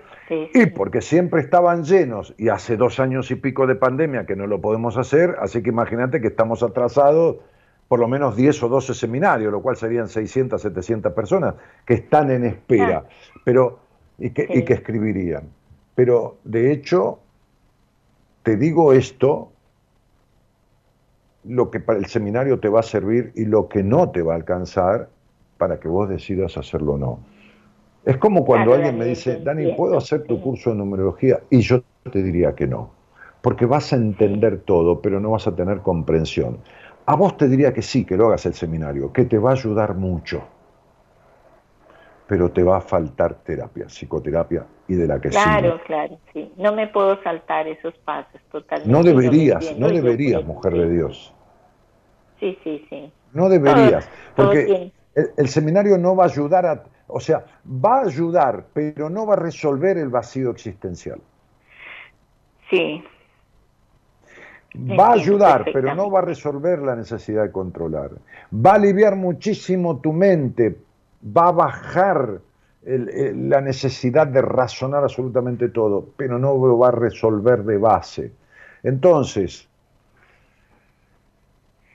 mira, cuando yo hacía Sí. seminarios, muchos de mis pacientes, no todos, porque no todo sirve para todo el mundo, yo utilizaba Sí. el seminario como complemento del proceso en terapia. Entonces, estaba en terapia con 20, 25 pacientes y 5, 4, 6, a veces hasta 10, 12, no importa, a veces 3, los llevaba al seminario porque me aceleraba muchísimo el proceso de terapia. Me aceleraba y me ayudaba en aspectos el seminario que yo en la terapia no los puedo recrear. Porque simplemente Sí. no, somos, no somos 40 personas, no vivimos juntos tres días, no, no, no, no, no, no compartimos la comida, no, no, no trabajamos en grupo. Son cosas que en la psicoterapia no puedo, no puedo recrear. No está, porque estamos claro, sí. Claro. Entonces el seminario, como está planteado, era como una catarata de ayuda en el, en el proceso del Sí. paciente. Sí, Daniel. Bueno, pues entonces lo dejamos para el otro año. No, no, es que, No, ya- es, que ya- es- es que ahí estás procrastinando. Si el seminario Sí, es en sí, octubre o diciembre, Sara Inés, y tú tendrías que empezar un proceso en terapia conmigo ya en junio del año pasado y, y está por transcurrir un año, Un año. Por mí hacer el seminario en el 2035, si es que yo sigo haciéndolo. Porque por ahí me canso y no, No, ya sé. Pero me estás proponiendo para el año que viene cuando yo estoy diciendo que es en octubre y diciembre. Fíjate vos cómo haces.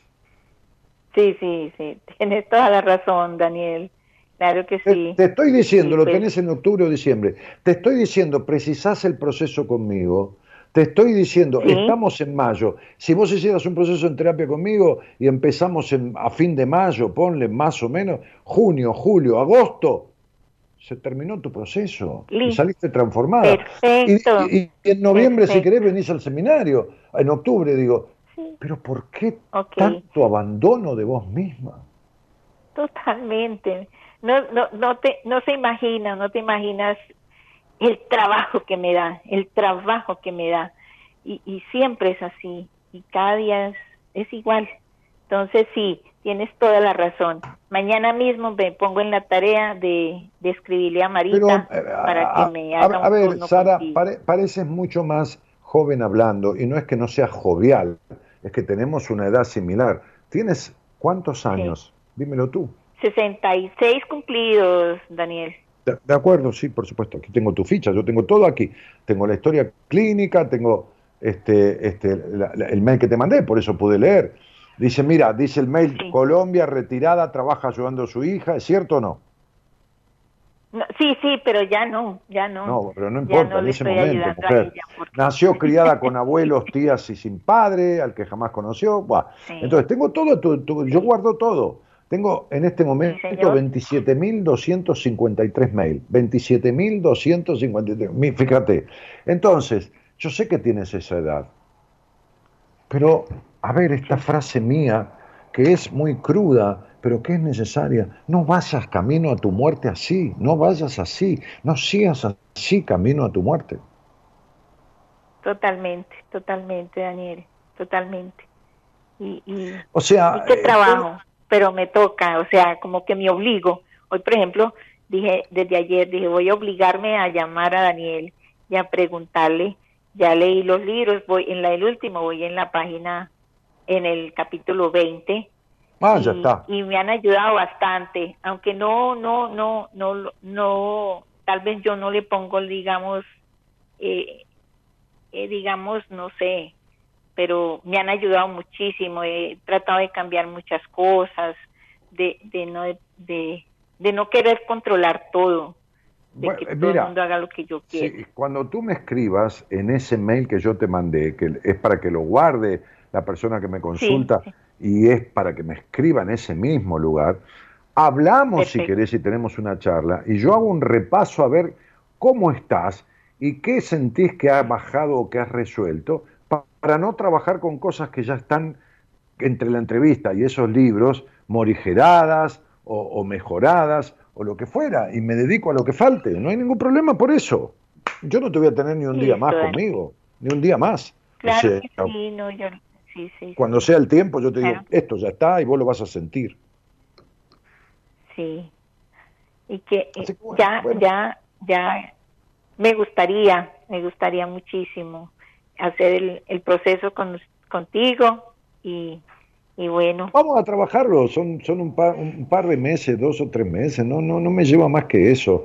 Eh, a ver, tengo que contar con tu dedicación, porque si tú procrastinas, si yo te mando una tarea y tú tardas un mes, pues entonces yo no sigo, porque eso sería acompañarte a la estafa, y yo no voy a acompañarte al abandono o a la estafa. Pero si tú me das continuidad y esa cabeza que no se la has dado a nadie en tu vida, entonces yo resuelvo esto contigo en tres meses, en dos meses, en tres meses y medio, es lo mismo, en nada, en nada en nada de tu vida.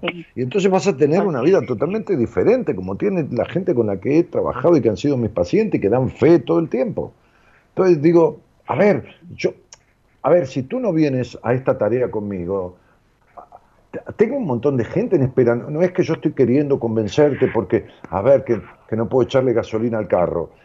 No, esto lo es para ti, no es para mí. O sea, para mí es el Sí, placer que mí. me da que tú tengas otra vida, hacer lo que me gusta, pero para ti tiene que ver con una transformación de esta vida que es la única que tenés. sí, sí, totalmente, Daniel. Tienes toda la razón, tienes toda la razón. Entonces digo, hazlo con quien quieras, mujer de Dios, pero hazlo. Claro que sí. Mañana mando- mismo me pongo en esa tarea. Te mando un beso a tu. Colombia, querida. Daniel, muchísimas gracias. Un abrazo. Y Otro mira grande. que, con todo respeto, tuve un sueño muy bonito con usted, Pero eh, no, que- que- que dándome, con dándonos respeto, un abrazo puedes- fraternal, hermoso. A Entonces, ver, puedes soñar dije, lo que quieras conmigo, los sueños son libres, son tuyos, sea de lo que sea, ¿para qué con todo respeto? Fáltame el respeto en los sueños, que está muy bien también. Me ha pasado a mis pacientes tantas veces. Ay, Dani, soñé contigo un sueño medio erótico, pero me alegró mucho, estoy inconsciente. Yo luego explico lo que es. Mira, cuando tú me escribes, por favor, recuerda ese sueño o grábalo, porque es muy importante. Los sueños Ah. son mensajes muy claros del inconsciente. Cuando me escribas, cuando hablemos por teléfono, Sí. me vas a contar Claro ese sí. sueño que yo quiero interpretártelo. Necesito, el sueño es un regalo del inconsciente para el terapeuta. Así sí, que recuerda el sueño o anótalo. Cuando me escribes en esta historia clínica, me- hola Daniel, ¿cómo estás? ¿Podemos empezar? Ponme, ya te escribo y te detallo y me describes el sueño ahí, ahí mismo. perfecto. Ok, Daniel, claro que sí. Cariño Claro grande. que sí. Bueno, Daniel, un abrazo, muchísimas gracias. A ti, Bueno. a ti por la confianza. Feliz noche. Bueno, Feliz gracias. noche, feliz noche.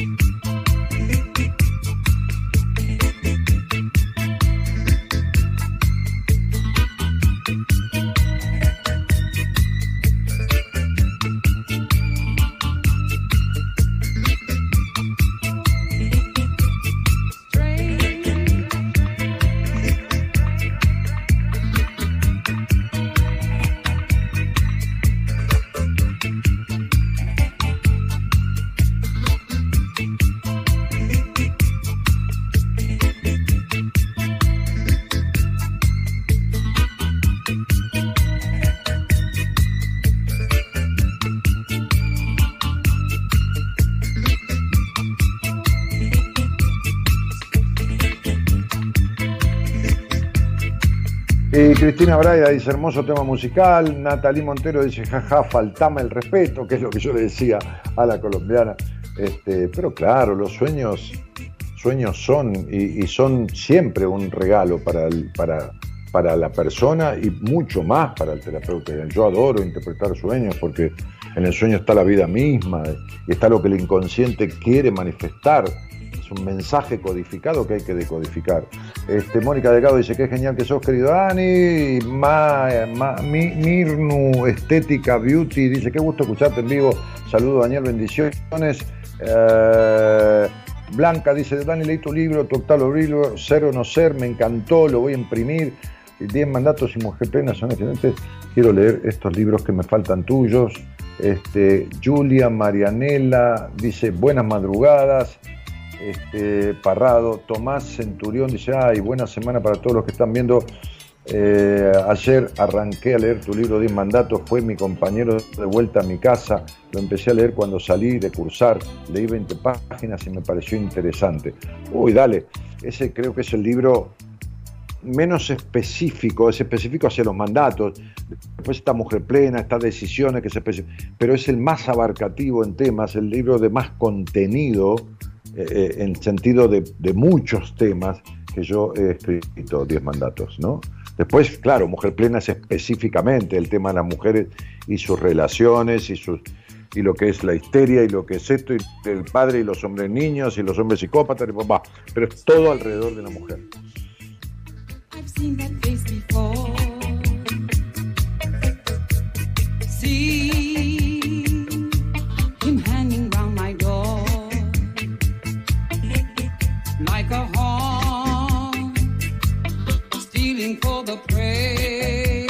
Patricia Benítez Torres dice hola, buenas madrugadas. Y Miriam Gundán dice hola, para una video, ¿cómo sería? Gracias. ¿Se, referirá Miriam Guzmán a una videoconferencia conmigo en una entrevista privada? Bueno, supongo que la productora, que trata de leer todo lo que van posteando, te lo habrá pasado por mensaje privado. Así que búscalo, que sea en el mensaje de tu, de, tu, Facebook, de, donde vos escribiste. Este, y, bueno, cualquier cosa ahí en mi página web www.danielmartinez.com.ar www.danielmartinez.com.ar están todos los links que llevan a las entrevistas conmigo, están todos los libros porque la editorial los publica en, mi página, están, qué sé fotos, están cosas de mi historia, está todo ahí. Señoras, señores, Gerardo Subirán, Operación Técnica Musicalizando, Eloísa este, Ponte en la producción. Mi nombre, Daniel Jorge Martínez, el programa Buenas Compañías. Buenas noches a todos y muchas gracias por estar. Chau, chau.